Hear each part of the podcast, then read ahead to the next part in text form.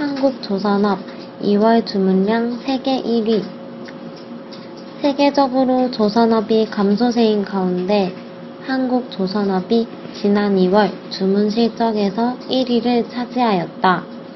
한국은 2월 전 세계 선박 주문량 18척 중 8척을 주문받으며 67%의 점유율을 차지하였다. 한국이 제조에서 강점을 보이는 선박 종류는 아직 주문을 받지 않았기 때문에 한국의 주문량은 더 증가할 것으로 예상된다. 韩语资讯尽在韩知